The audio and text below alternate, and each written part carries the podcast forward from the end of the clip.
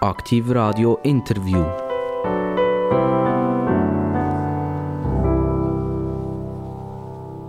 Herzlich willkommen bei Aktiv Radio. Das Aktiv Radio, ihr wisst es alle zusammen, die interessantesten Gäste, interessantere Gäste gibt es gar nicht. Und wie ihr auch wisst, wir steigern uns von Moll zu Moll. Wir machen viel Politik. Wir haben Militärs bei uns gehabt. Wir haben Nationalrat bei uns, wir haben Ständerat bei uns, Bundesratskandidaten bei uns. Wir haben aus der Politik Wirtschaftsfrauen bei uns. Und jetzt ist es doch mal an der Zeit, wieder jemand aus der SRG vom SRF zu begrüßen. Haben wir ja auch schon dürfen. Einige haben müssen die Seite kehren. Das sind die, die normalerweise auf meiner Seite sind. Äh, haben wir jetzt auf die andere Seite übergestellt. Und es ist noch spannend, das mal umgekehrt zu erleben. Und heute darf ich ganz, ganz recht herzlich begrüßen die Fußballstimme der Nation. Und jetzt wissen 99,9% schon, wer bei mir ist. Es ist der Sascha Rufer, Sportreporter, TV-Moderator und Showmaster. Herzlich willkommen, Sascha, hier bei Aktiv Radio. Hallo Dani, schön, dass Sie da sind. Sascha, ähm, du hast vor kurzem äh, eine Weinbar aufgemacht. Eine Weinerei, ja. Eine Weinerei. Also, das, okay. Und dort kann man sogar auch Zigarren rauchen. Das ist korrekt. Und das, also ich selber bin ein passionierter Zigarrenraucher. Ich liebe das, oder? Aber ich habe ein grosses Problem mit diesen Zigarren. Das ist, die sind einfach wahnsinnig teuer geworden. Brutal teuer geworden. Also, vor, was, was vor drei, vier Jahren noch Franken X kostet hat, kostet jetzt dreimal Franken X. Äh, ist das ein Problem für dein Fumoir, das du in deiner Weinerei hast, dass die Leute so ein bisschen Batzen klemmen? Sie sagen, es ist einfach gestört, oder? Ich kann doch nicht so viel Geld ausgeben für eine Zigarre. Nein, also so wie ich es einschätzen muss vielleicht insofern äh, noch ein bisschen präzisieren. Die, die Weinerei die hat schon bestanden. Äh, wir haben, Delian und ich haben die übernommen in der Führung, weil wir nicht wollen, dass sie, dass sie eingeht. Und dort war die Smoker Lounge mit drin, wo der Gründer von dieser Weinerei so ein passionierter Raucher war. Und wir stellen heute ein fest, ich komme nicht so draus beim Zigarrenrauchen, um ganz ehrlich zu sein. Ich paffe auch gerne eine Zigarre, wenn, wenn, wenn, die Situation danach ist. Äh, aber ich bin kein Insider. Und ich stelle aber fest, die, die eben rauchen, sind so ein bisschen, so ein bisschen die Insider. Die, die wissen, was sie machen. Die wissen auch den Wert. Die wissen auch, äh, wie viel eine Zigarre kostet. Und, und die bringen zum Teil ihre eigenen Rauchwerkzeuge mit. Wir sind dort sehr offen, weil wir wissen, es ist ein Genussmittel, jeder hat so ein bisschen seine eigenen Sachen noch ein bisschen gern. Äh, dass es jetzt also so war, dass dass man gesagt hat, das ist viel zu teuer, das habe ich so noch nicht mitbekommen. Aber es ist durchaus möglich und gut zu wissen. Es ist so ein ähnlich wie mit dem Wein, mit dem Bordeaux, oder? Das ist auch so gesehen. Das ist von den Asiaten entdeckt worden irgendein und das sind einfach sehr viele Menschen und eigentlich auch sehr viel finanziell gut situierte Menschen. Und damit gehen die Preise natürlich von diesem Wein äh, einfach auf. Und es ist mit der Zigarre ist genau das Gleiche passiert. Also heute kann man eine Zigarre rauchen, äh, die so viel kostet wie ein Mittagessen oder vielleicht manchmal sogar fast wie ein Nachtessen. Das ist erstaunlich. Es ist erstaunlich, ja genau. Und, und, und darum äh, geht das ein bisschen vorbei. Dann muss man sich ein bisschen einfach absenken und ein bisschen Marken suchen, die nicht mehr so wahnsinnig teuer sind. Wir, wir haben bei uns in der Gegend jemanden, der mit Zigarren handelt der das aus Passion macht und, und die füllt bei uns der Humidor auf. Also ich bin da diesbezüglich ziemlich außen vor, was die Auswahl von diesen Zigarren angeht. Das hat eben ein Klüppli und, und, und der Club der, der, der schaut selber, dass die Zigarren da sind. Jetzt habe ich eine andere Frage. Wieso tut ihr euch das an? Also, weißt, ein Lädeli führen oder ein Beiz führen. Ich habe jetzt mal ein Lädeli, das macht am Morgen um 9 Uhr auf und muss bis zu um halb sieben offen haben. Und äh, irgendwie 48,7 Prozent der Zeit kommt kein Mensch rein. Und trotzdem muss man die Öffnungszeiten aufrechterhalten. Also ich sage immer, das ist unglaublich, was ihr hier antut. Äh, toll, dass, dass ihr das macht. Zum Glück gibt es euch ein Lädchen. Und bei den, bei den Restaurants oder bei den Bars ist ja das sehr ähnlich, dass man nicht so recht weiß, wer kommt heute und, und wie viele Leute haben wir. Also ich würde jetzt einfach sagen, du hast dir irgendetwas an, Nein, das glaube ich nicht. Es ist, es ist für Delian und für, für mich schon etwas ein bisschen Spezielleres, sage jetzt mal, mal ähm, Delian und ich haben mitbekommen, dass die, ähm, dass die Weinerei oder die Weinbar nicht mehr weitergeführt wird. Wir waren selber immer ab und zu ein bisschen dort, weil es so ein bisschen Perlen ist in unserer Region, wo wir wohnen. Äh, Delian jetzt Wirtdeponent. Äh, auch ich habe schon viel mit Events zu tun gehabt. Und wir uns verraten wollen, dass die Weinerei nicht, nicht kaputt geht. Und wir haben es für das eingesetzt. Gehabt. Ähm, dass, die, dass die Weinerei weiter besteht, haben unsere Namen auch gegeben und haben unseren Input auch gegeben. Und heute muss ich sagen, ja, es ist streng, es ist mehr Aufwand, als wir gedacht haben. Äh, aber wir haben ein ganz gutes Team, das sehr, viel, sehr viele Sachen selber und autonom kann machen kann. Wir haben ganz tolle Gäste, die, die seit langem kommen und dort auch treu geblieben sind. Und darum ist es für uns, ähm, wie soll ich sagen, äh, in erster Linie auch etwas, wo, wo, ähm, wo uns etwas, etwas anderes zeigt vom Leben. Also es muss dort um um jeden Rappen, um jeden, jeden Franken musst du ein bisschen kämpfen, das ist definitiv so. Wir lernen, wie schwer das ist, wir lernen äh, aber auch, wie, wie viel man muss schaffen eben für einen Franken.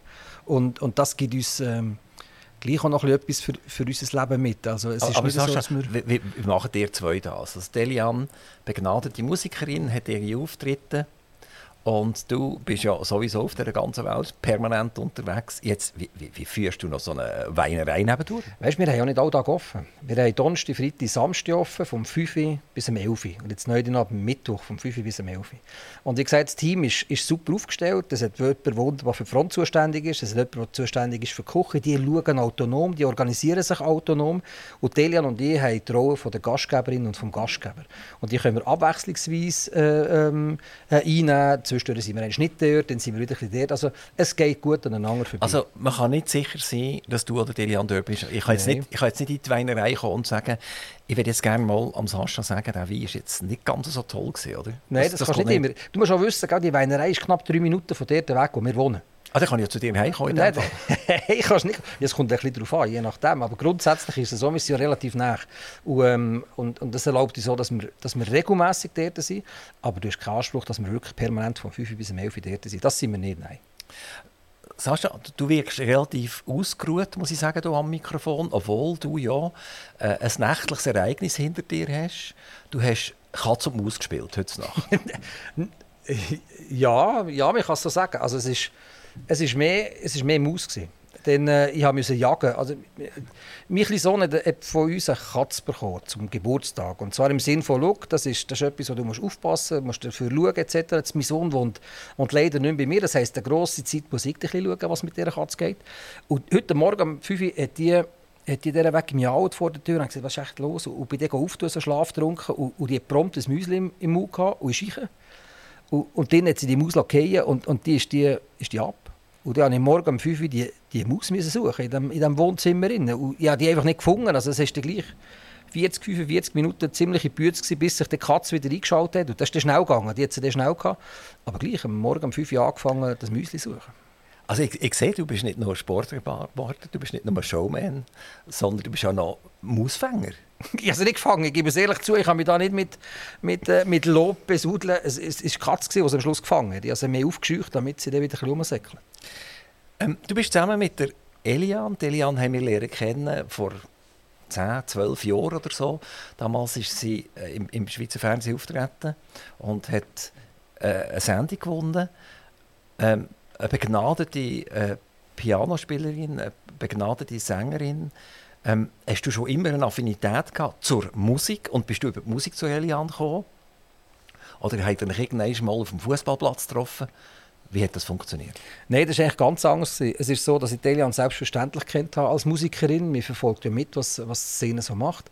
Aber wir haben uns lernen kennen ähm, in versicherungstechnischen Fragen. Denn Delian arbeitet hier bei einer Versicherung, also bei einem Broker, um ganz genau zu sein. Äh, ich bin dort versichert. Sie hat für ihr Magazin ein, ein Interview gemacht mit mir. Das war aber schon vor drei, vier Jahren. Gewesen. So haben wir uns lernen kennen bei diesem Interview. Und haben es dann wieder gesehen durch einen, durch einen simplen Zufall, Einladung auf einen Kaffee. Und aus dem Kaffee sind, sind lange Gespräche geworden und, und Sympathie ist dort entstanden. So ist das eigentlich gekommen. Also nicht über die Musik, nicht über über, äh, über Fernsehen oder was auch immer. Und nicht über Tinder? Nein, oh, nein, nein, nein, nein, auch nicht. Auch nicht. Es gibt ja mega viele jetzt äh, Freundschaften und Bekanntschaften, oder, das läuft. Jetzt, du bist vielleicht ein bisschen bekannt, ein bisschen zu, populär, um auf Tinder zu gehen. Aber sehr viele Jugendliche, die mhm. sich ja heute so lernen kennen. Mhm. Ich meine, es gibt verschiedene Wege. Das ist vielleicht ein Zeitgeist. Ich bin, ich bin wahrscheinlich zu alt, um, um zu sagen, oh, das wäre etwas für mich. Aber ich würde es auch nicht vernötigen, überhaupt nicht. Wir sind früher amigs noch Disco, wir immer müssen warten, bis Freitag Samstag war. Dann war bald die Zeit für uns. Oder? Wenn du gewusst hast, du kannst in die Disco irgendwie, das Grenach ist das seinerzeit, Disco Sunrise. Der hast gewusst, als, als Jugendlicher, dort finde ich vielleicht jemanden, der mir sympathisch ist. Und heute geht das über, über moderne Kommunikationswege, über andere Formen. Ich finde, wenn, wenn der da Glück entsteht, dann, dann ist es der Sachdienende. Du, du und Eliane haben zusammen einen Übernamen bekommen, Saschali, oder? Mhm. Das kommt von Sascha und Eliane, mhm. nehme ich an, oder? Aber eigentlich ist das vom Gender-Gedanken her falsch. Es müsste eigentlich Elisasch sein, oder? Ja, ich meine, die ganze Gender-Diskussion ist auch so ein, ein Zeitgeist im Moment. Oder alle diskutieren hierzulande über Gender. Ich finde es so wichtig, dass man, dass man hinterfragt. Und es ist auch ein Privileg, dass wir offenbar so wenig andere Probleme haben, dass wir uns um solche Sachen dürfen kümmern, die nicht unwichtig sind, definitiv nicht.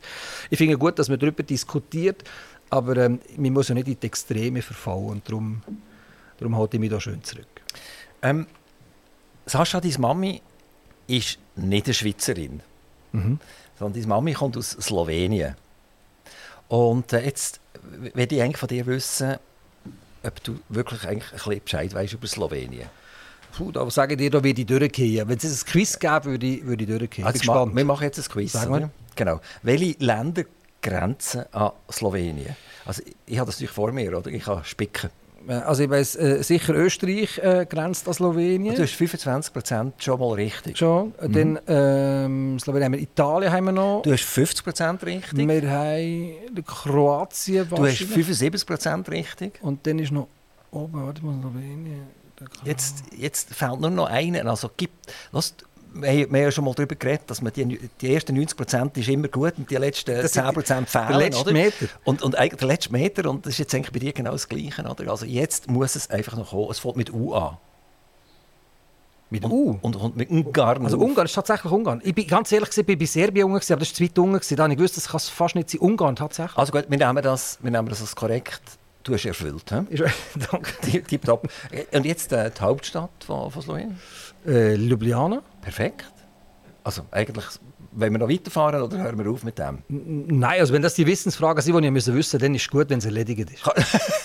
Sagen wir noch eine grosse Stadt in Slowenien, die wir eigentlich noch kennen, oder? Also gut, Ljubljana ist, ist die Stadt, die man so ein bisschen kennt. Meine Mutter ist in Celje zum Beispiel in, in die Schule gegangen.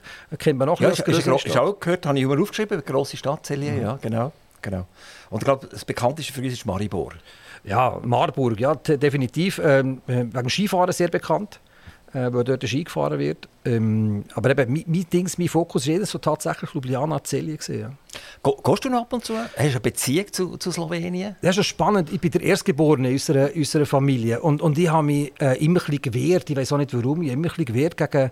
gegen ähm, oder habe mir etwas dagegen gehabt, weil meine Mutter mit der Großmutter Slowenisch geredet hat, habe ich es irgendwie nicht verstanden. Und das hat mich genervt. Ich war dann nicht so lerngierig nach, nach der slowenischen Sprache. Ich habe es zwar verstanden, aber ich habe es nicht so richtig können schwätzen. Ich bin aber immer gerne mit den Eltern gegangen auf Slowenien. Meine Mutter ist als Bauerntochter aufgewachsen. Äh, meine äh, Großmutter hat äh, den Bauernhof geführt dort, mit, mit ihren Brüdern zusammen. Das war immer mega spannend, gewesen, wenn ich die Augen zutue und meine Kinder zurückdenken, dann sehe ich mich immer so im, im Heuschober oben, das weiß ich ganz genau, oder, oder bei den Kühen, beim Mehlen, das war alles so Handarbeit, gewesen. oder bei meinem Großonkel, beim, beim Louis, äh, auf dem Traktor. Ich weiß noch, dass wir seinerzeit, so in Fresken weiss ich das noch, dass wir für mich für meine Großmutter in, in Lengnau, wo ich aufgewachsen bin, einen Traktor gekauft haben für auf dem Hof, so einen Occasion-Traktor. Und es ist darum gegangen, ich komme da auf Slowenien. Das sind noch so Sachen aus meiner Kindheit, die ich noch weiss, wo, wo Bilder geben, wo ganz speziell sind. Und jetzt komme ich auf deine Frage zurück. Ich bin lange nachher nicht mehr auf das Slowenien gegangen. Wir sind mit 10, 12 haben wir uns etwas anders orientiert. Dann sind wir in Badeferien, bist nicht mehr so auf den Bauernhof gegangen. Meine Großmutter ist auch in die Schweiz gekommen und, und dann hast du das ein bisschen dort. Ich, ich bin sicher, sogar ganz genau, 35 Jahre nicht mehr in Slowenien. Gewesen. Und letzten Sommer habe ich gesagt, ich möchte gerne auf die Spuren von meiner Mutter. Und bin mit einem Wohnmobil und der Elian losgefahren, habe die Weinstrasse gemacht in der Steiermark und auf dem Rückweg habe ich gesagt, jetzt gehe ich nach Schmartno ob Paki. Dort ist nämlich meine Mutter aufgewachsen, in einem kleinen, verlassenen Dörfli. Der Weg dort an ein Abenteuer, wo alles etwas anders aussieht. Ich habe immer gewartet, wenn kommt die Erinnerung. Und es ist dann tatsächlich gekommen, als ich dem Schmart noch eingefahren bin, habe ich gewusst, hier bin ich doch einig mit dem Luis aus seinem Traktor durchgefahren in Richtung Feld. Ich habe dort den Bauernhof tatsächlich noch gefunden. Den gibt es nach wie vor noch. Der wird mittlerweile bewohnt, glaube ich, von, von einem Grosscousin von mir und, und seiner, seiner Familie. Ich dort geklopft und, und habe mir dort vorgestellt. Ich wusste, wer ich bin. Ähm, ich wusste, dass ich aus der, aus der Schweiz und habe meine Mutter mit äh, FaceTime angerufen. Und gesagt, du Mutter, ja, wir verfahren da irgendwo in Slowenien, weißt du, wo ich hier bin? Und das ist so ein, ein wunderschönes Erlebnis im letzten, im letzten Sommer, also auf der Spur von meiner Mutter. Hat sie gewusst? Hat sie es gesehen Nein, an den Bildern? sie hat es nicht gewusst. Sie hat es nachher sofort gesehen. Sie sagt, also sie das kenne ich. Und, und, ja, genau. Und dann ist natürlich das sehr eine emotionale, eine sehr emotionale Geschichte. Also ich bin wieder einmal schauen, wo ist meine Mutter eigentlich hergekommen und, und das war äh, bewegend. Gewesen. Hast du auch einen slowenischen Pass? Äh, ich hatte einen slowenischen Pass, gehabt, tatsächlich. Ich konnte ihn einfordern, hatte den gehabt, ähm, habe ihn aber auch wieder zurückgegeben. Und warum das? Nein, bin dort, dort bin ich ein bisschen eigen. Schau, äh, ähm, wie soll ich das sagen? Ich habe das Gefühl, man muss sich zwischendurch im Leben auch ein für etwas entscheiden. Man kann nicht das sein und, und, und das ist auch noch ein bisschen, das ist so ein bisschen halbpatzig, finde ich. Und, und ich habe tatsächlich mich sehr stark mit dem auseinandergesetzt. Ähm, wer bin ich so ein bisschen, zu was gehöre ich eigentlich, was mache ich, für was stehe ich ein und, und habe mir gesagt, ich fühle mich wohl so, wie ich sitze habe. Ich habe, ich habe den Schweizer Pass, das ist auch ein Privileg und ich brauche nicht zwei Pässe. Aber ein EU-Pass ist etwas ganz Cooles, mhm. den kann man brauchen zwischendurch, weißt, ohne völlig emotionslos. Also wenn jetzt du zum Beispiel als Schweizer in Italien einen Bauernhof kaufen kannst du das nicht, weil da hat es viel Land. Du bist als Schweizer bist du eingeschränkt, weil die Italiener sagen, wenn die Schweizer die Italiener einschränken, dann die Italiener jetzt auch die Schweizer einschränken. Wenn du aber einen EU-Pass hast, dann kannst du locker in Italien einen Bauernhof mal kaufen. Weißt du, wenn du mal älter wirst und vor, vor schon wieder Kühe und, und, und Geissli haben und so weiter, dann könnte das eben Spass machen. Also so ein EU-Pass kann zwischendurch mal eigentlich eine gute Geschichte sein. Aber ich, ich sage dir ganz ehrlich, in Bezug auf, in Bezug auf, auf einen Pass, da bin ich vielleicht ein bisschen alt und traditionell. Oder? Der Pass sagt eigentlich, wo ich herkomme und, und, und, und so ein bisschen wer ich bin und, und, und wo ich bin. Und darum ist es für mich so, ich habe bis jetzt noch keine Nachteile erlebt mit dem, mit dem Schweizer Pass. Ähm, und, und darum finde ich es so gut, so wie es ist. Sascha, du bist ja in eine, in eine Rassismusdiskussion hineingeraten. Oder, was kann man gar nicht sagen, du bist eigentlich gar nicht reingeraten, also du bist reingeraten worden, oder, kann, man, kann man sagen. Oder? Also du hast ja nichts dazu da, meines Erachtens, sondern die anderen haben aus einem sie, haben sie nachher einen Elefant gemacht und haben tatsächlich bei der Presse, äh, beim Fernsehen und bei Radio zum Teil äh, Gehör gefunden. Jetzt haben wir über deine Mami geredet. Wir haben über Slowenien geredet. Wir haben über die, die, die, deine Eindrücke geredet. Also das Hinterste und das Letzte, was man dir ja vermutlich wird können vorwerfen ist, dass du irgendwie ein Gedankengut hast, wo, wo ausländerfeindlich sollte sein. Oder? Also, ist völlig absurd. Ist jetzt das, was wir gemacht haben, dass wir über die Mami geredet haben, über die Familie geredet haben, über einen Traktor in, in Slowenien geredet haben, etc., ist das irgendein in dieser, in dieser, in dieser unzähligen Rassismusdiskussion überhaupt zum Zug gekommen? Ähm, nein, also in Bezug auf, auf die Causa äh, kann ich und, und wollte ich gar nicht lange darauf eingehen, oder? weil das ist, das ist immer so ein bisschen, so ein bisschen schwelend. Ähm, ich glaube, man muss immer ein bisschen aufpassen. Ich finde gut, dass wir, dass wir Acht geben, was Spruch, was Äußerung etc. angeht. Das finde ich enorm wichtig. Aber man muss aufpassen, dass man, dass man dass man Leute nicht diffamiert mit so einem grossen Wort. Oder ich habe wieder jemanden beleidigt, das ist jemand. Und, und dass ich, dass ich ähm, eine slowenische Mutter habe, das ist an und für sich auch nicht gross zu sprachen, wobei das ja allein ich meine, das, äh, das, das zeigt nicht oder bestätigt nicht, dass du nicht rassistisch könntest denken, rein theoretisch. Ich meine, ich habe eine slowenische Mutter und genauso könnte ich rassistisch denken. Oder? Also ich glaube nicht, dass man, dass man das eine kann als Begründung, dass das ganz sicher niemand kann sein kann, der so Gedankengut hat. Ich habe das definitiv nicht, das Gedankengut. Ich wehre mich gegen das definitiv. Aber äh, nein, wir haben gar nicht groß darüber geschwätzt, dass ich äh, quasi halb Slowen bin. Ja. Man hat das Gefühl, der Klickjournalismus ist heute das Wichtigste, was es gibt. Also einer schreibt etwas und dann schaut er eine halbe Stunde später, wie viele Klicks sind dort drauf. Und wenn das viele Klicks sind, dann ist es gut gewesen. Und wenn es wenig Klicks hat, ist es nicht so gut gewesen. Du bist ja selber Journalist, du bist selber mit drin, du bist bei der SRG angestellt und du lebst eigentlich vom, vom Journalismus, vom Moderieren. Ähm, was sagst du über deine Gilde? Also ich, rede jetzt, ich sage jetzt einmal Gilde. Hast du in dieser, in dieser Geschichte gelernt, dass man eigentlich muss sagen, es ist enttäuschend? Kann man ein Pauschalurteil fällen oder siehst du das ein bisschen differenziert? Nein, man muss wie alles im Leben sehr differenziert anschauen. Ähm, ich bin mit Liebe und Seele Journalist und mache das jetzt ja schon fast, fast 40 Jahre äh, Journalist sein. Auch ich musste lernen. Ähm, ich bin der Meinung, dass sich der Journalismus tatsächlich verändert hat. Früher war der Journalismus etwas, das in die Teufel gegangen ist. Für das haben wir heute leider Gottes fast keine Zeit mehr und am ganz am Schluss meistens auch kein Geld mehr. Ähm, die Klicks als, als neue Währung im Journalismus, das nehme ich auch so wahr, dass es tatsächlich so ist, man schreibt einfach mal etwas oder man sagt mal etwas und schaut, was zurückkommt. Hat aber auch ein bisschen damit zu tun, dass sich der Journalismus generell verändert hat durch die neuen Medien. Kann ja jeder eigentlich als Journalist auftreten und etwas publizieren. Sei das auf, auf Facebook oder auf anderen sozialen Medien, die Plattformen sind da, du kannst deine Meinung heute einem breiten Publikum zugänglich machen und verrichtest damit eigentlich im Ansatz zumindest äh, journalistische, sicher aber publizistische äh, Arbeit. Und, und jetzt ist sehr wichtig, dass so ein bisschen die, die alten Prinzipien vom Journalismus, dass man genau muss sein, dass man das Gegenüber auch muss zu Wort kommen, dass man zuerst muss recherchieren und dass man der Wahrheit verpflichtet ist und nicht einfach nur einem Gerücht ausgeliefert ist. Äh, die Wert gilt es zu bewahren. Ich habe das Gefühl, dass die Entwicklung, die technische und die Möglichkeiten, die dadurch entstanden sind, viel schneller da waren als, als die Regulation, sage ich jetzt mal, oder zumindest äh, das Bestreben, dass man eben die Werte, die der Journalist auszeichnet, auch wirklich aufrechterhalten. Das war wahrscheinlich so ein bisschen das Problem. Ähm, vom Klickjournalismus Journalismus halte ich, halte ich sehr, sehr wenig. Äh, was nicht heisst, dass ich, dass ich gegen Boulevardjournalismus zum Beispiel bin. Ich finde, der Boulevardjournalismus der hat seine Berechtigung, der funktioniert ein bisschen in die Richtung. Oder? Man, man, man sagt etwas, man schreibt etwas, aber, aber es ist immer noch, wenn ich die, Publizi äh, die publizistischen, äh, publizistischen Sachen anschaue, die auf dem März sind, das funktioniert grundsätzlich. Ich bin mehr so ein bisschen gegen Klickjournalismus auf, auf Online-Medien. Dort fehlt mir der Tiefgang, dort ist vielfach einfach mal ein bisschen Gerücht und, und dazu kann ich nicht so stehen. Sascha, du hast als Bub Tierarzt werden. Mhm. Und das wäre ja schade gewesen, du wärst Tierarzt geworden. Dann hätten wir äh, den Moderator der Nation verpasst, oder? Dann würdest du heute bei einer Kuh beim Gebären helfen oder so. Was auch erfüllend kann sein. Ja, du, durchaus, oder? Aber wir hätten ja nichts von dir nachher, oder? Aber Kuh vielleicht. Ich weiß nicht. Ja, dann wärst du wieder zurück eigentlich ja. auf, auf den Bauernhof, wo du mal in Slowenien in die Ferien bist gegangen. Hat das einen Zusammenhang? Also hast du dort eigentlich den Bezug zu den Tieren gefunden? Und nicht nur zu den Müsli und den Kätzchen am Morgen Nein. um 5 Uhr? Ich, mein, ich bin ein kleiner Gio auf der Suche nach, was wird aus mir. Oder? Und der Tierarzt hat mich grundsätzlich fasziniert. Ich kann einem Tierli helfen. Das war wahrscheinlich meine Intention. Gewesen. Ich helfe dem Tierli.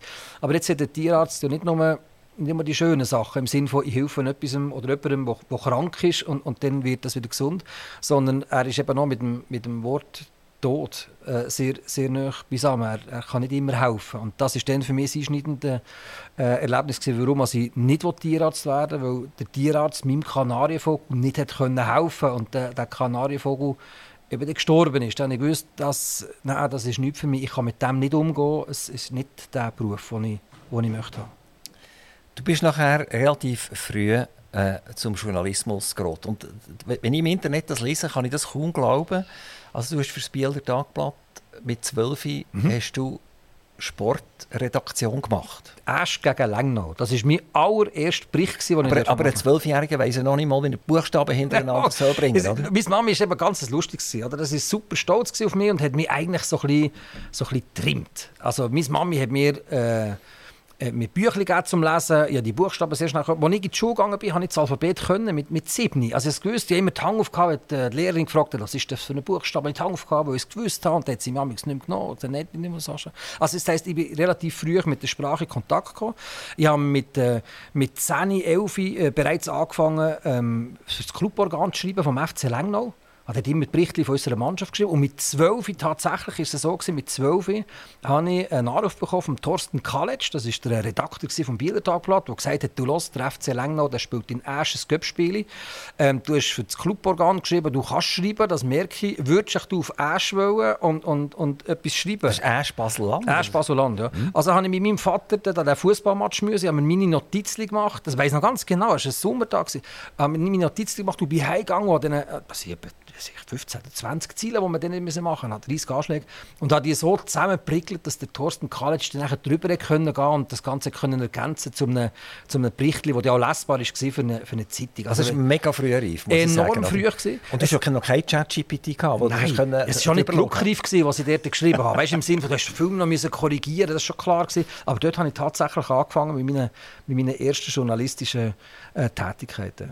Und, und du bist nachher zwei Jahre später schon zum Radio? Zum Radio, mit 14. Ich habe beim Gimmer gearbeitet, habe allerdings von einer Zeit profitiert, weißt, wo die Radio gekommen sind. Die sind in dieser Zeit aufgekommen. Der Roger Schawinski war dann so ein bisschen der Pirat in Bezug auf die Sender. Bis, bis ich 14 war, hat es ja eigentlich nur ja, DRS-Sender gehabt und, und dann hat es vielleicht die aus dem Ausland, die noch hast können empfohlen aber die, die Lokalradio hast du nicht so gehabt. Die sind dann in dieser Zeit entstanden, unter anderem in Biel, das Lokalradio Kanal 3. Und, und ich bin ins Biel in Gimmer gegangen, habe einen Anschlag gesehen am, am Brett, wo, wo dort ist, am schwarzen Brett im Gimmer, dass man einen Sportreporter sucht und habe mich dort mal gemeldet. Kanal 2 ist ja zweisprachig. Mhm.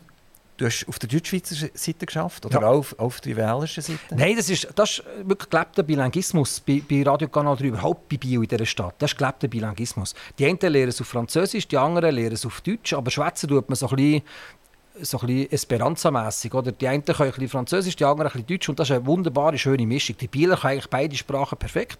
Und bei Kanal 3 hat man das auch gelebt.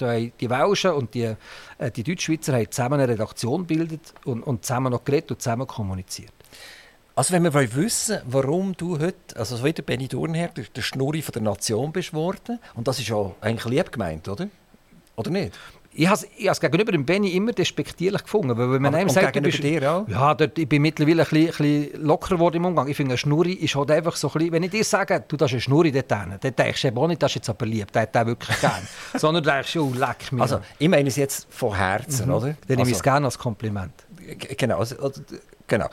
Jetzt werde ich schnell etwas vorlesen von deiner Webseite. Wenn sich Jasper Stupan von den Spielen des EHC Arosa meldete oder Benny Thurnherr Fußballspiele kommentierte, war es, als würde ich auf dem Pöck oder dem Ball sitzen. Ah, das ist so schön. Wunderbar. Das ist wirklich so. Gewesen. Ich sage dir warum, Dani. Du, kennst die Zeiten noch, wo es Transistorradio gab. Das waren die kleinen Radioöle, die die Antenne hast müssen ausziehen und dann, Mein Vater hat immer so einen gehabt. Der war immer im, im, im Küche und der hat immer geblärt. Um halb eins, das war früher so. Gewesen. Du hast bis 12.29 Uhr schwätzen und um halb eins sind die Nachrichten gekommen. Und Dann ist- müssen still und dann still sein. Und dann ist er fertig. Gewesen. Und das Gleiche war am Abend, um halb acht, Tagesschau Fernsehen, da musste man still. Hätte man den Nachrichten noch können vertrauen oder? Ja, das kannst du heute, finde ich, finde ich, finde ich auch noch. Und das. Transistorradio, das hat immer ein bisschen gehabt. Und mein Vater hat mir zum Geburtstag so ein Transistorradio geschenkt. Und das Transistorradio habe ich in meinem Zimmer, äh, hatte oben äh, mein Zimmer, gehabt. Ähm, das Transistorradio habe ich immer bei mir am Dienstag oben, wenn Hockey gelaufen ist. Und dann hat sich bei Radio DRS die Stimme quasi aus dem Bündnerland gemeldet, der Jasper Stupan. Und wenn der kommentiert hat, in seiner blumigen, in seiner bildhaften Sprache, das hat mich so fasziniert. Ich hatte das Transistorradio ans Ohr, gehabt, weil ich nicht zu laut durfte laufen. Am 10 Uhr musste ich natürlich müssen schlafen. Oder? Und habe ganz, äh, ganz nah ans Ohr, gehabt, damit ich dem zulassen konnte. Und bin meistens so ein bisschen eingeschlafen dazu, weil das war, wie wenn ich dort im Stadion drin wäre, hat mich begleitet. Und das Gleiche hat der Benny Turner mit seiner Art zu kommentieren auch können. Das habe ich, habe ich wunderbar gefunden, äh, ihnen zuzulassen. Nachher bist du dann relativ gleich bei der SRG gelandet. Also du bist, was hast du eigentlich für eine Ausbildung gemacht? Du, du, du bist im Gimmer gesehen, eins der schönsten Gimmer von der, von der Schweiz. Das am See? Ja. ja. Ja, der Deutschgimmer zuerst gemacht. gehabt. Hat dort äh, so eine Ehrenrunde gedreht, gehabt, eine zweite Ehrenrunde. Und dann haben wir irgendwann der, der Lehrer, der Klassenlehrer gesagt, Rufer, ich glaube ich glaub nicht, dass du bis zum Schluss kannst durchziehen kannst. Da musst du auch nicht schnaufen haben. Ich habe gefragt, was die Alternativen sind. Ja, die Alternativen sind der Wirtschaftsgimmer. Und er hat gesagt, wie machen wir das? Dann gehe ich nach dem Sommer in den Wirtschaftsgimmer. Und habe den Wirtschaftsgimmer weitergeführt. Und dort gemerkt, uh, ganz durchziehen bis zum Schluss, äh, wird auch nichts. Äh. Und, und da war die Möglichkeit, gewesen, dass du die höhere Handelsmittelschule abschließen Und das habe ich bravourös gemacht, habe 4,2 im Schnitt, super durchgekommen.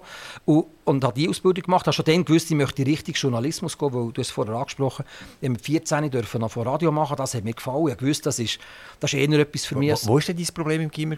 Aber nicht im Deutsch, oder? Nein, weißt du, zweistufige Erfolgsrechnung und solche Sachen, Also- das hat mich nicht unbedingt... Die Mathematik hat dich nicht so wahnsinnig Ich begeistert. bin mehr ein bisschen faul. Aber bei den, bei den Goal musst du ja auch zusammenzählen Ja, das, so, ich, das ist dann schon gegangen, aber ich war mehr so ein bisschen der Fuhl, gewesen, weil ich habe, ich habe lieber Fußballmatch geschaut als Aufgaben gemacht. Das war ein bisschen mein Problem. Gewesen. Und, und darum kann ich sagen, die Schwierigkeit ist wahrscheinlich weder ein Schulfach noch eine Lehre, gewesen, sondern die Schwierigkeit bin ich gewesen und meine Motivation für die Schule. Ich wusste, ich werde dort nicht landen. Ich werde auch nicht go studieren. Das, das, ist, nein, das ist nicht mein Ding. Journalismus ist mein Ding. Wie ist es weitergegangen? Also eben, du bist mal bei der SRG gelandet. Hast du eine Ausbildung gemacht bei der SRG? Nein, ich habe das vorher bei Radio Kanal 3 gemacht. Ich habe den Gimmer abgeschlossen, also Gimmer, die Handelsmittelschule abgeschlossen, die höre ich, und, und habe dann schon für das Radio Kanal 3 geschafft und habe nach meiner Schulzeit dort noch meine erste Anstellung gehabt, als Moderator und als Kommentator, habe also dort mein journalistisches Handwerk gelernt und bin parallel dazu als freier Mitarbeiter bei der SRG. Ich durfte Eishockey und Fußballmatch kommentieren, als freier Mitarbeiter. Und so es Learning by Doing. Also ich habe mir äh, meistens so weitergebildet, nebst den üblichen Kurs, die du schon mal gemacht hast, am Matz in Luzern zum Beispiel oder andere Journalistenkurs. Und, und so mir mein, mein Handwerk gelernt und mein Rucksäckchen gefüllt und bin dann 1994 äh, zum Radio DRS gewechselt auf Zürich. Radio, Fernsehen, wenn du das so gegenüberstellst, ist Fernsehen für dich das wichtigere Medium? Nein. Nein, nein, also gar nicht. Also es gibt glaube ich, zwei Betrachtungsweisen. Das eine ist wichtiger und mehr Publizität hast du tatsächlich mit dem Fernsehen, das ist so. Aber das Radio ist für mich ein unmittelbares, ein schnelles Medium gewesen. Also das hat sofort können berichten. Egal wo du bist, du hast immer können Radio machen. Und du hast das in einer Sprache müssen machen, dass du den anderen Leuten können Bilder in den Kopf zaubern. Das ist eine Schwierigkeit und ich habe grösste Hochachtung heute vor den Journalistinnen und Journalisten beim Radio, die genau das können, wenn sie mir erklären, was abgeht, dass sie mir Bilder projizieren in meinem Kopf, wenn ich denen zulasse. Das, das finde ich nach wie vor etwas ganz faszinierend.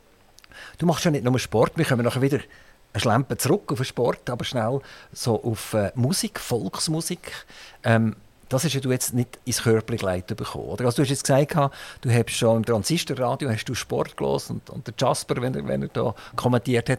Aber die Volksmusik ist dir das angereiht worden? Hat man gesagt, der Sascha Rufer ist noch so ein Bodenständiger, den könnten wir noch brauchen in der Volksmusik? Oder nee, hast du das als Hobby gehabt? Ich habe Musik immer gerne gehabt, aber wie jeder Jugendliche bin ich natürlich eher der Popmusik verfallen als, als der volkstümlichen Musik. Ich habe zwar eine gewisse Schlageraffinität mitbekommen von meinem Vater, der hat Andy Borg und all die, die, die Helden aus dieser Zeit immer auf und ab gelassen. Das habe ich natürlich auch mitbekommen.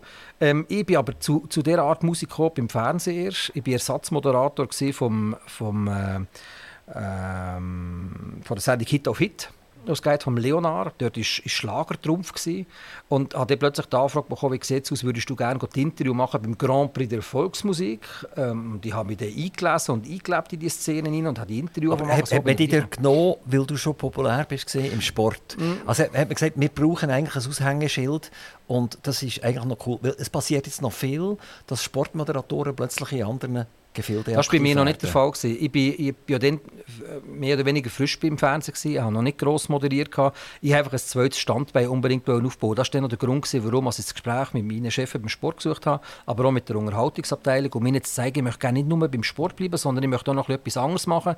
Und so bin ich eigentlich auch zur Unterhaltung gekommen. Ja. Du hast auch noch ganz etwas anderes gemacht in der Region Solothurn, wo du ja auch aufgewachsen bist. Ähm, hast du dich als Turnierdirektor äh, bist du aktiv gewesen? Du hast mhm. den Uhrencup übernommen und hast den durchgeführt, bis es dann mal irgendwann gekracht und tätscht hat. Ähm, schade, dass das passiert ist, oder? Ähm, wie soll das, eine der grössten Enttäuschungen eigentlich von meinem, von meinem Wirken.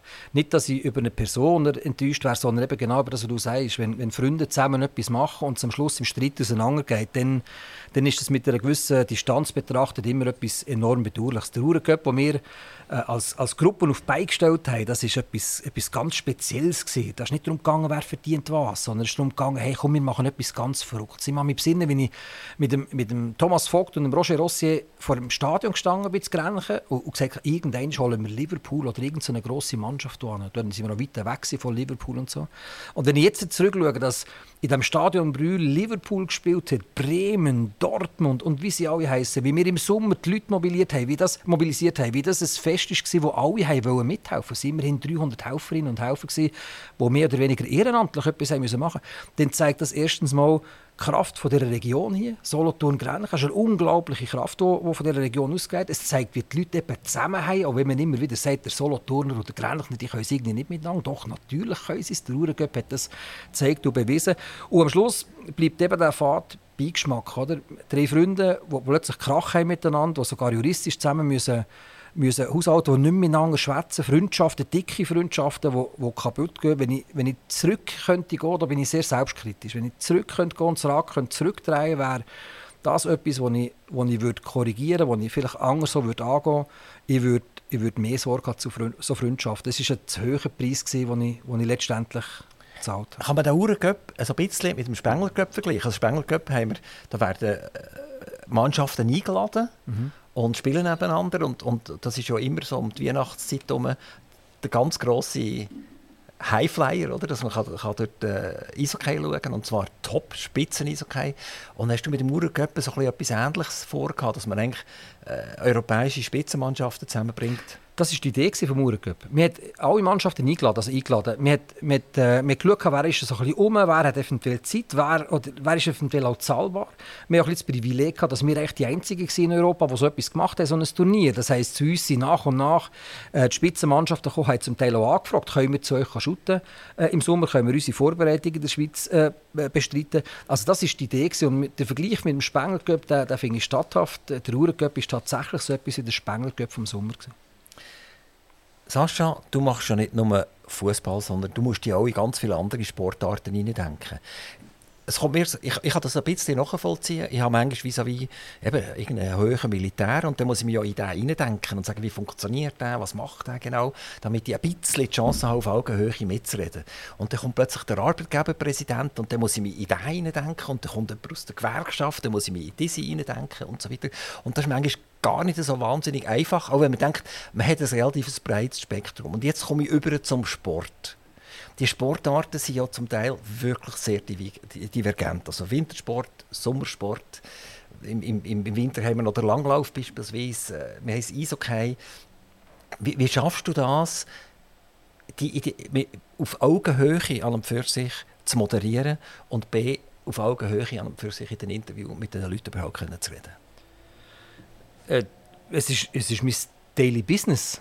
Also das heißt, ich bin nicht nur auf den Fußball selber fokussiert, denn mich interessiert der Sport allgemein. Ergo schaut man auch zu den Sportarten, wo man vielleicht eher so ein auf einen Zweitweg dazukommt.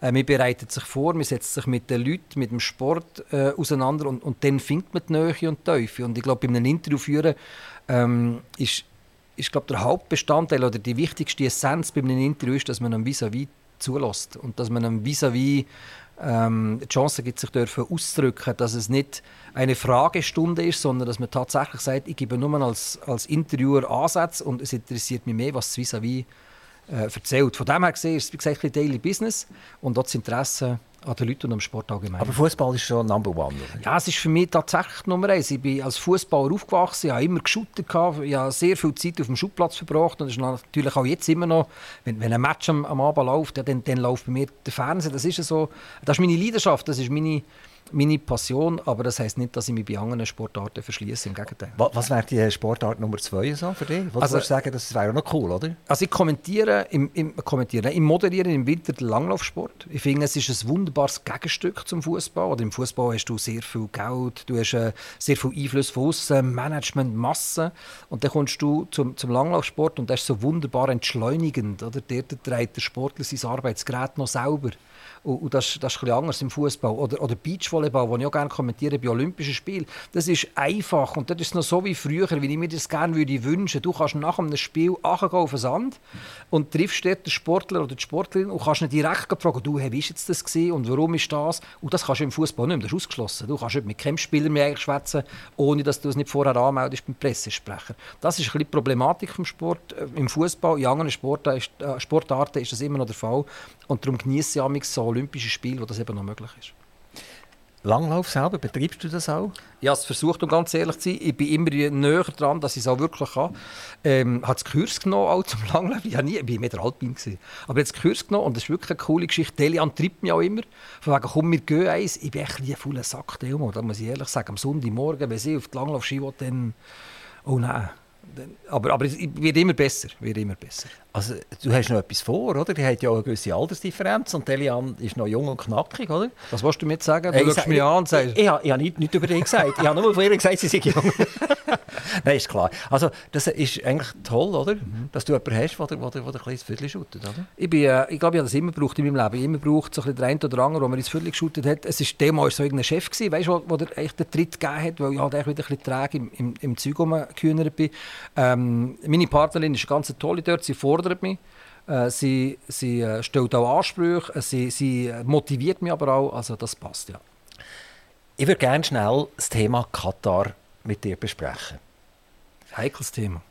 Ich, ich sage dir jetzt, wenn ich Katar empfinde, und ich, ich versuche eigentlich immer, wenn so eine Richtung, so eine Schwall, so eine Lawine losgeht, dann frage ich mich immer, A, warum geht die Lawine los? Und B, ist sie eigentlich zu Recht losgegangen.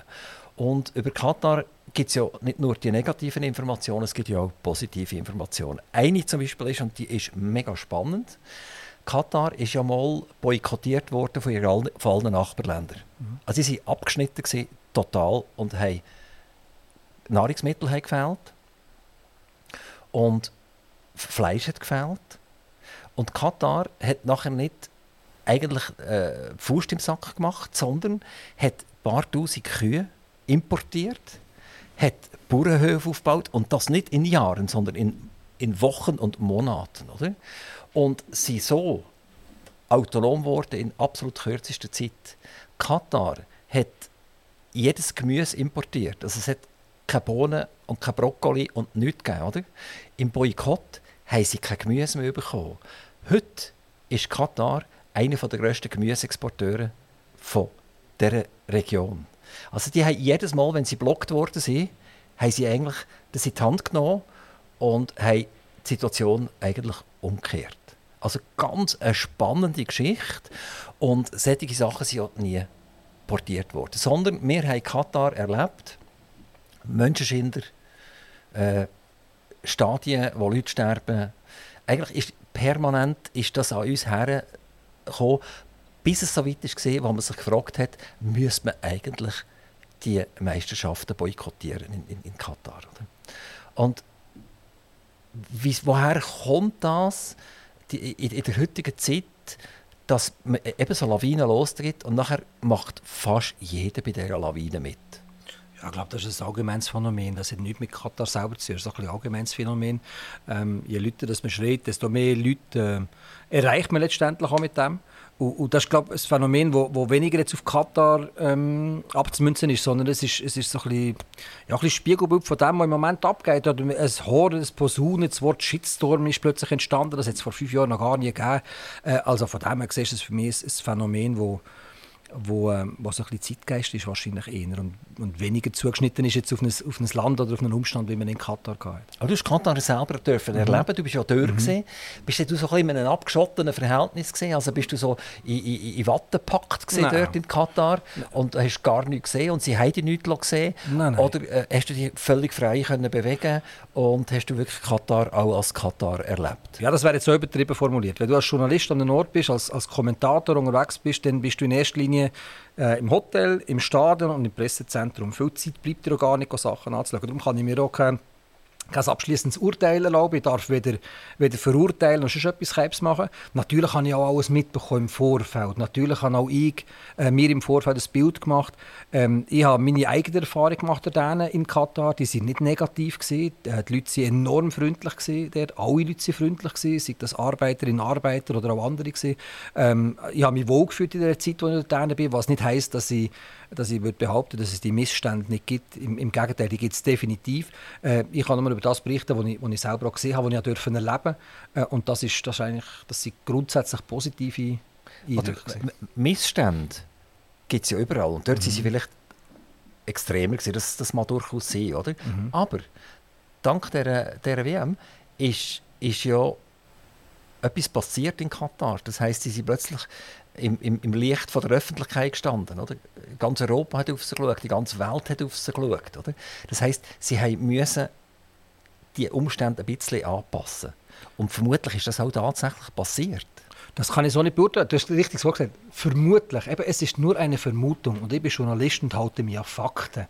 Und darum sage ich, ja, die WM dürfen erleben vor Ort. Ja, äh, sehr positive Eindrücke mitgenommen von, von Katar. Ähm, bin beeindruckt von Filmen. Äh, denken aber auch zu wissen, dass es die Missstände offenbar gibt und dass man die aufzeigt, das ist auch wichtig. Ich habe es so denen nicht erlebt, in dem kurzen Momentum, wo ich denen war. Darum ist, ist, ist meine Äußerung hier eigentlich nur, nur eine Freske von einer ganz kurzen Zeit, als ich da war. Ähm, über die wahren Umstände, über das, was wirklich abgeht, kann ich darum auch wenig bis gar nichts sagen. Hast du auch Leute getroffen, es hat ja Schweizer gegeben, mhm. wo, wo dabei waren bei den Stadionbauten, die dabei waren bei der Entwicklung von dem Moment an, wo man gewusst hat, dass jetzt definitiv die Meisterschaften nach Katar kommen. Bis es nachher fertiggestellt ist. Hast du auch die Chance gehabt, mit solchen Leuten zu reden? Ja, wir, wir haben mit vielen Leuten natürlich noch reden und haben, haben auch versucht, äh, sage jetzt mal, unsere Meinung, die wir uns gemacht haben, während der Zeit vor der WM ein bisschen abzugleichen. Aber auch dort hast du gemerkt, du kannst nicht mit, mit also es hat jeder ein eine andere Meinung, sage jetzt mal. Und die Meinung, die du denen zum Teil mitbekommen hast, äh, die ist eher positiv gefärbt gewesen. Also ich persönlich hatte niemanden getroffen, der wo, äh, wo, wo gesagt hat, oh, das ist etwas vom Schlimmsten gewesen, was es je gegeben hat. Oder das habe ich jetzt nicht gesehen, denen persönlich. Ähm, wir haben sehr wohl mit Leuten geredet, die, mit Schweizern, die da waren, wo, wo, wo die Entwicklung von diesem Land, das es ja nicht so lange gibt, äh, bis zu einem gewissen Grad mitverfolgt, auch miterlebt haben. Ähm, das, sind, das sind schon spannende Erzählungen, die wir, wo wir hier in unseren Breitengraden so nicht kennen und wo, wo das sicher auch wieder ein Bild geben, wie das, wie, wie das entstanden ist in dem, in diesem Katar. Ja. Ich als Zuschauer habe natürlich das SRE geschaltet, SRF eingeschaltet bei den Spielen für Katar und das ist auch kommentiert worden, zum Teil aus Katar selber und zum Teil aber auch aus dem Studio ja. in Zürich. Oder? Und aus dem Studio in Zürich habe ich immer das Gefühl gehabt, da wird jetzt Politik betrieben. Ich habe wirklich manchmal gedacht, soll ich jetzt das einfach abstellen? Mach mal ein Beispiel. Mach mal ein Beispiel. Ich, weißt, ich, ich kann es nicht genau formulieren, ja. aber es ist, die, die, die, die Umstände, die politischen Umstände sind vor dem Spiel Diskussion aus dem Studio Zürich raus. Oder? Und meine Frage ist, tun wir es halt ein bisschen verallgemeinern? Wie kann man Sport und Politik auseinanderhalten? Also, da gibt es zwei Sachen zu sagen. Das erste ist, ähm, ich, ich, glaube das eben nicht, dass wir das gemacht haben, um ehrlich zu sein. Denn, denn wir haben im Vorfeld sehr wohl darüber geredet, wie berichten wir über Katar. Katar ist ja, das ja, das eine politische Fußballweltmeisterschaft im Vorfeld gemeint. Es ist ja nur um, um alles rundherum gegangen. Auch ganz wichtige Themen. Aber mit, mit dem Eigentlichen, wo wir den Auftrag haben, darüber zu berichten, hat es nichts zu tun gehabt. Ähm, ich bin Fußballkommentator, wir sind, wir sind Sportjournalist und haben uns um das Event gekümmert. Und am Anfang ist die politische Note tatsächlich reingekommen, weil man natürlich abholen was ist dein Befinden, was ist dein Empfinden. Aber ich kann dir sagen, aus dem Neinkästchen geplaudert. Ähm, wir haben das sehr wohl auch äh, beäugt und müssen feststellen, keiner von uns war so lange da in diesem Katar, keiner von uns hat die Entwicklung so lange miterleben dass man wirklich ein abschließendes und damit auch meinungsbildendes Urteil kann fällen kann. Das ist, das ist gefährlich, das ist, das ist auch nicht ganz korrekt, dass Kolleginnen und Kollegen aus der Politik und aus der Wirtschaft, die viel näher, die das können beurteilen können. Darum haben wir uns im Sport auf einen, auf einen Sport äh, besonnen. Ich weiss, es hat auch Zuschriften gegeben, weil ich im Eröffnungsspiel ähm, auch politisch war, weil ich gesagt habe, die WM hat nie hier dürfen auf das, auf das Katar. Ähm, ich bin der Meinung, das ist eine berechtigte Kritik gewesen, dass man, dass man nicht zu fest auf dem politischen umhackt, denn es gibt auch zu differenzieren bei dem Thema Katar. Was ist das Problem? Aber, ist Katar ist, aber ist ja voll politisch, wenn du ja, sagst, das, das hat nie daher dürfen, das, oder? Darum sage ich, ich bin am Anfang tatsächlich eine, politisch eine, eine brutale politische Aussage. Und das sehe ich eigentlich nicht, in dieser Art und Weise. Also vielleicht ist die Kadenz von der Wiederholung zu gross im Eröffnungsspiel und dass man vieles, was dann war, abgemünzt hat auf das Katar. Ähm, ich, ich finde, in Bezug auf Katar müssen wir sowieso auseinanderhalten. Weißt, wer, wer genau ist das Problem? Ist Katar das Problem, wo sich die, die WM ja für eingekauft hat? Oder ist die FIFA das Problem, wo, wo das dort vergeben hat? Und da sind wir in einer grundpolitischen Diskussion, wo ich als Fußballkommentator sage, ich höre, ich schaue, aber auf den Pass vom, vom, vom Messi äh, hat das keinen Einfluss. Ergo halte ich mich dort in dem Moment, wo ein Spiel läuft, draus. Und das ist, glaube ich, am Schluss die, die, die, richtige, die richtige Entscheidung. Also, hast jetzt gerade FIFA erwähnt. FIFA hat ja immer spektakulär von sich zu reden gemacht. Das hat mit dem Sepp Blatter angefangen und, und ist mit dem Gianni Infantino als Präsident weitergegangen. Und ich, ich sehe da, er ist gewählt, wiedergewählt worden am, am 16.03. März 2023 ist er wiedergewählt worden für Periode 23 bis 27. Also ist der Shitstorm, der über die FIFA übergeht und über, über Gianni Infantino übergeht, äh, die, die scheinen es international nicht genau so zu sehen. Also die hätten ja sonst nicht mehr gewählt, oder? Ja, oder da sind wir schon wieder, wir sind mit in der Sportpolitik, wo ich, wo ich die Finger recht davon habe, du kannst das ja nur verbrennen und du bist ja zu wenig drin, dass man es wirklich beurteilen kann. Es ist so, dass, ich sage es jetzt mal so, dass äh, FIFA nicht immer in einem guten Licht dasteht und ich denke noch, zu Recht nicht ganz in einem guten Licht dasteht. Es ist tatsächlich ein, ähm, ein Verband, wo, wo es einiges darüber diskutieren gibt. Ähm, aber ich habe mich diesbezüglich wunderbar draus. Also ich, bin Sportjournalist, das ist so. Ich bin aber in erster Linie Fußballkommentator und kommentiere die Spiele rundum. Und dann, also das Spiel selber. Und dann ist es rundum mir nicht, zwar nicht gleich, Aber auch hier fehlt mir die wirklich fundierte, das fundierte Wissen, wie es denn genau ist, als dass ich hier jetzt quasi die Plattform brauche, um entweder über den oder diesen Wetter. Ich habe die. Hast du schon mal eine Hauptsitz von der FIFA? Bist du schon mal eingeladen worden? Hast du schon mal etwas kommentieren irgendwie von einem Kongress oder so von der FIFA? Also eingeladen also als Journalist wirst du eigentlich selten eingeladen und sollst die Einladungen zum Teil auch nicht annehmen. Je nachdem, was du machst, du bist in einer gewissen Neutralität drin. Und die haben wir auch. Ich bin von der FIFA selber nie eingeladen worden zu irgendetwas. Ich bin auch schon bei Kongressen mit dabei gewesen. Das ist tatsächlich so. Das sind Veranstaltungen, wo du als Journalist darüber, darüber berichtest. Aber auch dort berichtest du eigentlich nur über die Abläufe. Oder die Hintergründe sind relativ schwer. Selbst bei einer Wahl brauchst du so viel Recherchejournalismus, der ist sehr zeitaufwendig, dass du kannst genau wissen, was abgeht. Ähm, ich war vielfach mit dabei, gewesen, das ist so. Äh, auch vielfach darüber berichtet, was passiert, ohne dabei tiefgründig können Wir haben ja nicht nur von den Lampen von der, von der FIFA gehört, sondern das Gleiche ist ja auch mit, gesehen mit der UEFA. Mhm. Also die FIFA Weltorganisation, UEFA Europäische Organisation.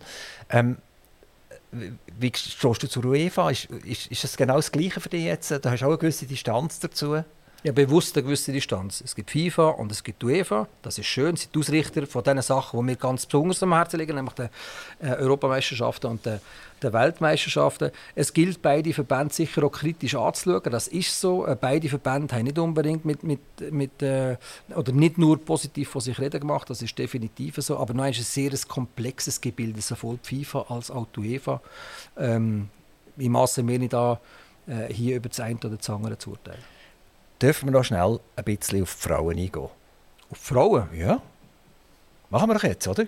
Und zwar, wo du angefangen hast als Fußballkommentator, hat es zwar sicher Frauen gegeben, die, die Fußball gespielt haben, aber die haben das unbemerkt gemacht, irgendwann irgendwie. Mhm. Jetzt in den letzten Jahren ich empfinde das sehr positiv. Oder? Sind die Frauen wichtiger geworden? Die sind auch ins Fernsehen gekommen. Man, man bringt die wichtigen Spiele. Äh, die Frauen spielen auch beim Schweizer Fußballverband eine Rolle. Ähm, also da ist eine markante Veränderung passiert. Ähm, hast du das erwartet damals, dass das kommt? Oder hast du gedacht, ich werde mal pensioniert mit dem Herrenfußball? Boah, was, ich, was ich denen gedacht habe, das, das weiß ich nicht. Ich finde es grundsätzlich mal gut, so wie die Entwicklung ist. Und, und es ist ja es ist ein, ein Armutszeugnis oder, für unsere Gesellschaft, wenn wir jetzt können sagen, jetzt dürfen Frauen sogar Fußball spielen. Endlich können sie. Äh, ich mache diesbezüglich keine keine Unterschied, definitiv nicht. Ich finde es cool. Ich freue mich extrem auf die Frauenfußball-WM, die jetzt kommt. Das sind zum Teil Top-Spiele, die dort äh, auf uns warten. Ich bin froh, tut sich diesbezüglich auch etwas. Äh, es tut sich etwas, dass sich die Frauen auch, auch, exponieren, dass sie sich wirklich auch emanzipieren und dass wahrscheinlich unsere Spezies mal endlich auch kapiert, dass man diesbezüglich keine Unterschiede soll machen. Also ich, ich finde es toll, dass sich der Frauenfußball entwickelt und ich staune mit, mit wie grossen Schritt sich der Frauenfußball äh, auch entwickelt weltweit gesehen. Es gibt mittlerweile Top-Mannschaften. Wenn ich sehe, was in der Champions League von den Frauen abgeht, wie der der Fußball gespielt wird, dann, dann staune ich und, und bin begeistert über die Entwicklung. Das ist so. Sascha, ich habe noch ein paar Fragen bekommen per Mail und eine ist zum Beispiel gesehen, was muss ich machen, wenn ich beim Schweizer Fernsehen Sportmoderator werden will. Das ist eine Frage, die ich immer wieder gestellt bekomme, natürlich von, von Jungen, von Heranwachsenden auf der Suche nach, nach einem Beruf, den sie einig werden ausüben. Ähm, bei mir war es doch etwas anders, gewesen, als es vielleicht heute der Fall ist. Ich sage immer Learning by Doing. Wer zum Fernsehen kommt, der ist letztendlich Meinungsbildner. Der bildet alles ab mit einem sehr offenen Fächer, was den Blick angeht. Äh, Grundlage, um das zu machen, ist Erfahrung und auch ein Rucksack, wo ein, wo ein Fundus an Erfahrung mit dabei ist. Und diesen Rucksack gilt es zu füllen. Sei das durch Ausbildung, durch Erfahrungen, die man macht in seinem Job und dann kommt man zum Fernsehen. Ich würde wahrscheinlich einem jungen Heranwachsenden raten, dass er eine gute Allgemeinbildung sich so aneignet schulische Allgemeinbildung, dass er, dass er äh, sehr schnell soll versuchen in Journalismus hineinzukommen, sei das schreibend oder auch beim Radio seine ersten Versuche und Erfahrungen zu machen und so herauszufinden, ist das tatsächlich etwas für jemanden oder nicht und dann nachher den Sprung richtig essen Wie, wie wird man den geholt? Also nehmen wir jetzt mal an, es ist jemand bei, du bewirbst dich. bei Kanal 3, oder? Mhm. Gibt es so irgendwelche Scouts beim, beim SRF oder so, die gehen und sagen, hey, der dort beim Kanal 3, das ist noch ein cooler Typ. Das können wir uns mal anschauen. Das gibt sicher auch, dass, äh, dass man Tore und Augen offen hat. Man trifft sich ja viel einfach auch bei der Veranstaltung und, und lernt plötzlich Talente kennen. Ähm, aber die meisten bewerben wie, wie sich. Wie war bei dir? Gewesen? Bei mir war es so, gewesen, dass ich... Ähm, ich bin gar nicht mehr sicher, wie das war. glaube, ich habe mich gemeldet. Hast du ein Brief geschrieben? Ja, ich habe, mich, also ich habe, ich habe zweimal so Stage gemacht. Das heisst, ich bin zweimal am Wochenende mal zuschauen, wie machen es die beim Fernsehen eigentlich, beim Sportpanorama und Sport am Wochenende, es dann noch geheißen. Der Heinz Pütz war noch der und, und der, äh, der Matthias Hüppi, der Benny Turner hat das moderiert, ich weiß es noch genau. Und, und habe ich gesagt, das würde mich interessieren, ich möchte gerne einmal oder da werken. Also der hat schon ein bisschen meine Spuren hinterlassen. Aber seinerzeit war es so, dass ich von Kanal 3 aus mal angehockt bin, ein Brief geschrieben habe, «Hallo, ich bin der Rufer und ich kommentiere für Kanal 3 3. Und es würde mich freuen, wenn ich vielleicht auch einmal für SRF oder jetzt mal Radio DRS könnte kommentieren könnte. Und hast du eine Antwort bekommen? Und dann eine Antwort bekommen von der Susi Scher. Susi Scher hat mir dann zurückgeschrieben, sie war dann Sportchefin gewesen, und hat gesagt, ja, spannend, ähm, los, schick uns Hörproben und komm doch mal vorbei an ein Gespräch. Und er hat die Hörprobe geschickt auf eine Kassette und bin dann ins Gespräch und hatte tatsächlich eine Gelegenheit gehabt, zu kommentieren. Jemand anders schreibt, lass mal, ich bin nicht so wahnsinnig fotogen, ich bin nicht so schön zum Anschauen. ich habe eine gute Stimme. Äh, kann ich mich nur fürs Radio bewerben oder, oder könnte ich mich auch fürs Fernsehen bewerben? Natürlich kann sich jeder Mann, jede Frau für das Fernsehen auch kommentieren. Also ich glaube nicht, dass das Aussehen dort etwas ist, wo, wo, ähm, wo jetzt der hauptausschlaggebende Punkt ist. Denn noch grundsätzlich sind wir Informationsvermittler, wir sind Journalistinnen und Journalisten und, und die Qualität des Journalisten und der Journalistin ist nicht abhängig davon, wie es jemand aussieht. Jemand schreibt, ich bin nicht kritikaffin. Das heisst also, wenn Kritik auf mich nicht prasselt, dann bin ich demoralisiert. Wenn ich jetzt zum Radio oder zum Fernsehen arbeite, ähm, muss ich erwarten, dass ich eigentlich jeden Tag in meinem E-Mail-Kasten ein paar hundert äh, so Shitstorm-ähnliche E-Mails habe und dann gehe ich zu oben nur noch heulen. Also, äh, oder, oder, oder kann man das eigentlich wegdrücken und, und vergessen? Also Kritik wegdrücken kannst du nicht es ist so, dass wir, dass wir urteilen und dass wir, dass wir äh, ähm, über Sachen berichten und dabei natürlich auch unsere Meinung und unsere Erfahrung einfließen. Und die ist nicht immer, die ist nicht immer äh, so im, im Sinne der, der Beteiligten. Das ist definitiv so. Also mit Kritik musst du als Journalist können umgehen. Im Sportjournalismus sowieso. Äh, dort gibt es Gewinnerinnen, es gibt äh, Verliererinnen und, und die einen sind zufrieden und die anderen ein bisschen weniger. Und am Schluss bist vielleicht du als Kommentator eigentlich zu übel und nicht, dass die eigene Mannschaft schlecht gespielt hat. Also lange Rede, kurzer Sinn Kritik gehört dort halt einfach ein bisschen zum Business mit dazu. Wichtig ist einfach, wie du mit dem umgehst. Und, und das musst du, glaube ich, ein bisschen lernen. Je exponierter dass du bist, desto harscher ist die Kritik, desto rauer ist der Wind. Und da musst du wirklich lernen, dass du, dass du nicht alles gleich an dich anlässt. Ähm, ja, ein bisschen schwierig. Sascha Rufer, einige von deinen Kolleginnen und Kollegen haben das SRF verloren. Sie bei irgendjemand anderem gelandet, sind zum Teil in diesem Sportbereich geblieben, aber einfach bei, bei Mitbewerbern.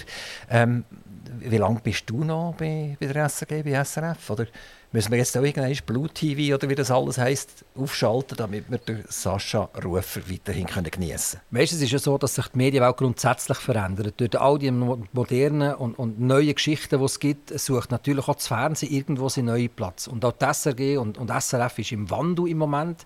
Man orientiert sich an, an neue Sachen. Man ist schon immer so ein bisschen im Kaffeesatz lesen, was könnte eventuell die Leute interessieren. Der Wandel mitzuverfolgen ist, ist für mich als, als 50-Jähriger teils enorm anstrengend, oder? weil man ist prägt von der Vergangenheit, das ist so. Aber es ist gleichzeitig auch spannend. Und ähm, ich weiß, was ich der SRG und SRF zu verdanken habe. Ich fühle mich nach wie vor wohl, was wir dort für ein Portfolio haben, was ich dort darf machen, das kann ich wahrscheinlich nie anders. Äh, und darum ist, ist für mich auch der Grund nicht da, dass ich sage, ich möchte gerne an einem anderen Ort arbeiten oder ich habe es jetzt gesehen. Also für mich ist jeden Tag das klingt ein bisschen komisch, es klingt wie eine Werbebotschaft, aber es ist so, es ist jeden Tag ein bisschen etwas Spezielles. Ich meine, Nächstes Jahr, oder in diesem Jahr, sind die Frauenfußball-Weltmeisterschaft. Ich darf darüber berichten. Nächstes Jahr ist die Fußball-Europameisterschaft. Das sind Olympische Spiele und ich darf Teil davon sein. Ich wäre wahrscheinlich der grösste Jock auf dem Planeten, wenn ich würde sagen, es interessiert mich nicht mehr. Und ich gehe, also kurz, ich weiß, was ich an meinem Job habe, äh, an diesem Laden habe. Darum gibt es für mich keinen Grund zu sagen, ich gehe hier weg. Sascha Rufer, Herzlichen Dank, dass du bei uns vorbeigekommen bist. Nach dieser intensiven Mausjagd heute Nacht. äh, das weißt du ja nicht selbstverständlich. Hättest du anrufen können, du los, ich muss jetzt noch mal schlafen, eine Runde. Aber du bist zeitgerecht bei uns eingetroffen. Herzlichen Dank. Viel, viel Glück weiterhin bei deinem Arbeitgeber SRG SRF und es freut uns, deine nächsten Kommentare dürfen zu hören. Danke, dass ihr da seid. Herzlichen Dank. Aktiv Radio Interview.